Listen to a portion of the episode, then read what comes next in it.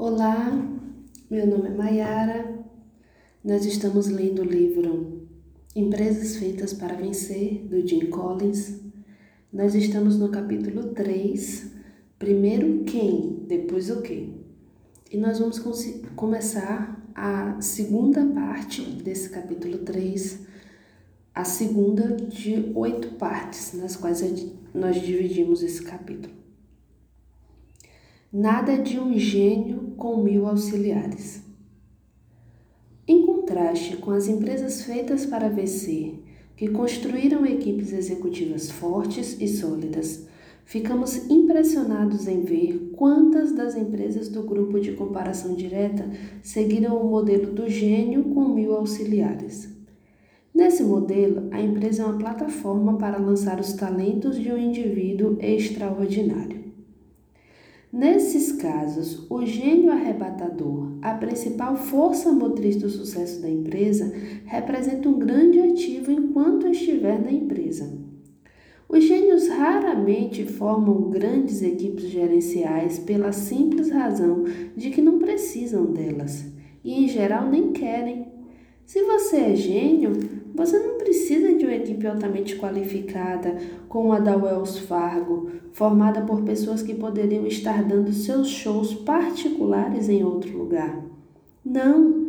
Você precisa apenas de um exército de bons soldados que podem ajudar a implementar as suas grandes ideias.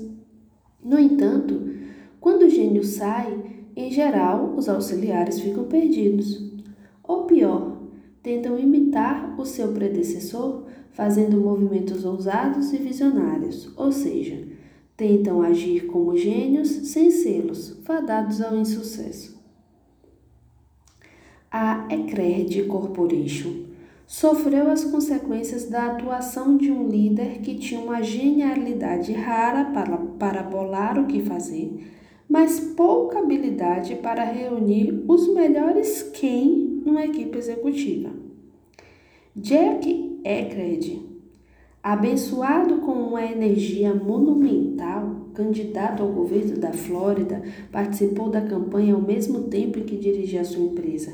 E um talento inato para percepção de marketing, além de perspectiva na hora de fazer transações, saiu de duas pequenas lojas em Wilmington, Delaware, para um império de mais de mil drugstores espalhadas por todo o sudeste dos Estados Unidos.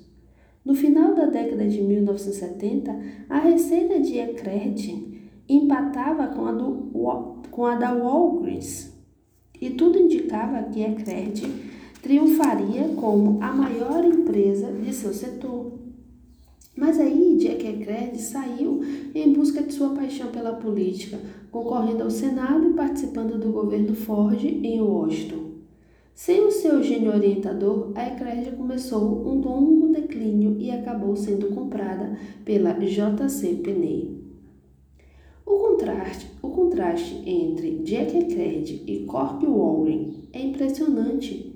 Enquanto Jack Ecred era um gênio na hora de escolher as lojas certas para comprar, Cork Walgren era um gênio na hora de escolher as pessoas certas para contratar. Enquanto Jack Ecred tinha um dom para vislumbrar que tipo de loja deveria ser montada em que lugar, Cornel Walgreens tinha um dom para saber que tipo de pessoa devia ser posicionada em determinado lugar.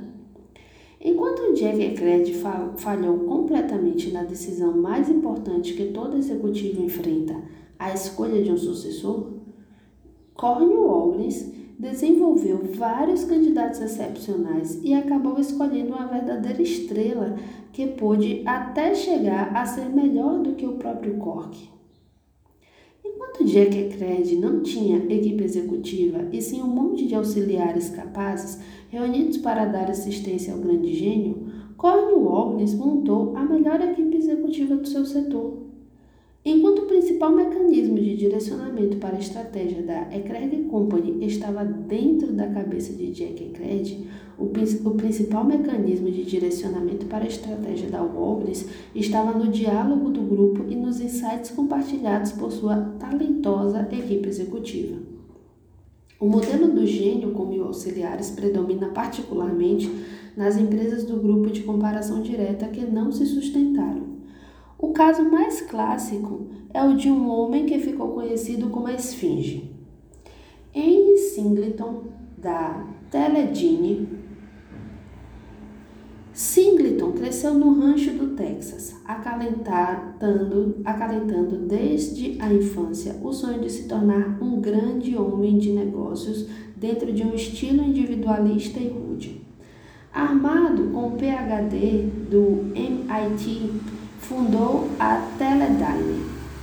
O nome Teledyne é derivado do grego e significa força aplicada a uma distância. Nome, aliás, bastante adequado, já que a força central que mantinha de pé o extenso império era o próprio Henry Singleton. Por meio de aquisições, Singleton elevou a empresa, que era um negócio pequeno, para a posição número 293 na lista dos 500 mais da fortuna em seis anos. Em 10 anos, ele havia concluído mais de 100 aquisições e, finalmente, criou um empreendimento bastante intenso, extenso e abrangente, com 130 centros lucrativos em diversas áreas, desde metais raros até seguros. Por incrível que pareça, o sistema inteiro funcionava e o próprio Singleton era o elo que unia todas as partes independentes. Num determinado momento ele disse: Defino meu trabalho como ter a liberdade de fazer tudo o que me parece ser do melhor interesse da empresa a qualquer momento. A Forbes publicou uma matéria especial em 1978. Singleton decretou não ganhará prêmios por humildade, mas quem pode deixar de admirar o seu impressionante desempenho? Singleton começou a comandar a empresa até os 70 anos, sem pensar seriamente na questão de sucessão. Afinal de contas, quem se preocupa com sucessão? Quando a grande razão de ser de todo o trabalho não é outra senão servir de plataforma para alavancar os talentos de seu próprio gênio admirável. Se existe um único ponto fraco nesse quadro que é brilhante em muitos aspectos, continuava Forbes, o ponto fraco é este. A Teledyne não é bem um sistema, é sim o reflexo da disciplina incomum de um homem. E que ponto fraco isso acabou sendo? Tão logo Sengler se afastou da gerência no dia a dia, em meados da década de 1980, o extenso império começou a desmoronar.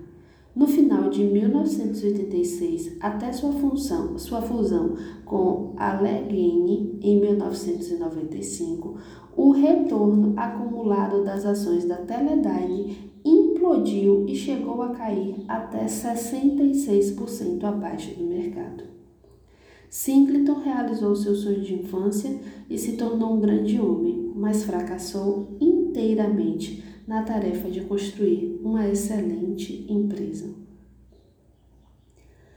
Bem, a gente termina essa parte, né? Essa segunda parte do capítulo 3.